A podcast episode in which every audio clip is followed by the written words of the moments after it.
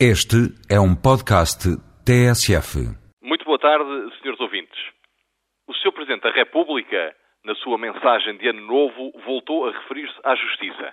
Mas agora, para além daquelas palavras que habitualmente fazem parte do discurso sobre esta matéria, foi um pouco mais além, numa alusão que, aliás, suscitou justo interesse pelos vários observadores, comentadores e analistas. Disse que, nesta e noutras matérias, era necessário começar a ver alguns resultados. Naturalmente que estou de acordo com o Sr. Presidente da República e creio que todos nós e todos vós eh, estaremos de acordo eh, com a necessidade de começarem a existir resultados.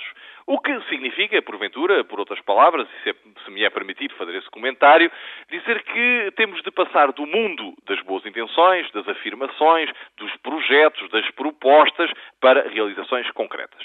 Contudo, isto merece um comentário não quereria dizer uma advertência, mas pelo menos merece que se tempere um pouco, porventura, aquilo que poderá ser uma excessiva onda de expectativa que se está a apoderar um pouco de todos nós.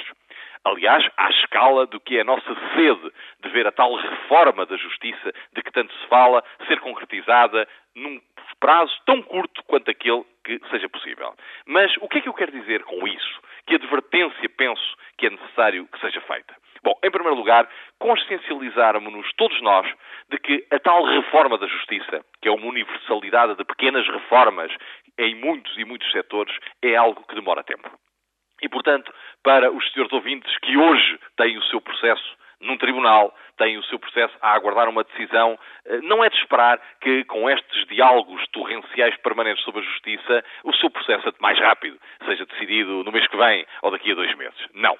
Daquilo que se fala é de uma alteração de toda a estrutura do sistema judiciário para que sejam criadas as condições para que daqui a algum tempo, esperemos que daqui a pouco tempo, o tal processo que agora demora dois, três, quatro ou cinco anos, passe a demorar metade ou um terço do tempo. Mas reparem, seus ouvintes, estamos a falar em reformas de folgo e de fundo. A começar por uma que é pouco falada, mas que será porventura das mais significativas, que é a chamada reforma do mapa judiciário.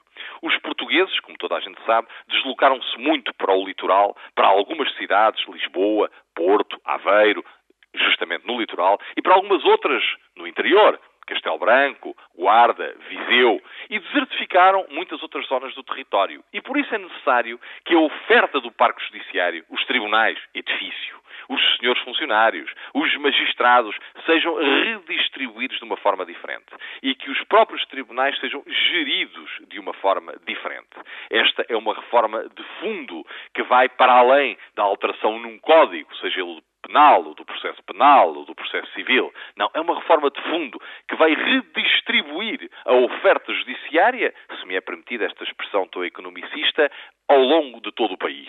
E que, obviamente, vai demorar algum tempo a conceber e vai impor algumas alterações significativas àquilo que é o Estado atual. E por isso, utilizando esta reforma como mero exemplo, mas sendo um exemplo muito significativo, quero dizer a todos que ninguém mais do que a Ordem dos Advogados e os advogados têm batido pela reforma da Justiça e desejam essa reforma da Justiça. Mas por resultados aqui tem de se entender a criação de verdadeiras condições para que essa tal justiça que todos queremos seja mais célere, mais barata, mais rápida, mais satisfatória, consiga dissuadir quem litiga de má fé, mas, estando todos unidos neste propósito, temos de saber também que não é algo que se cria no estalar de dedos. Portanto, não passemos do excesso de expectativa para a impaciência e para a descrença.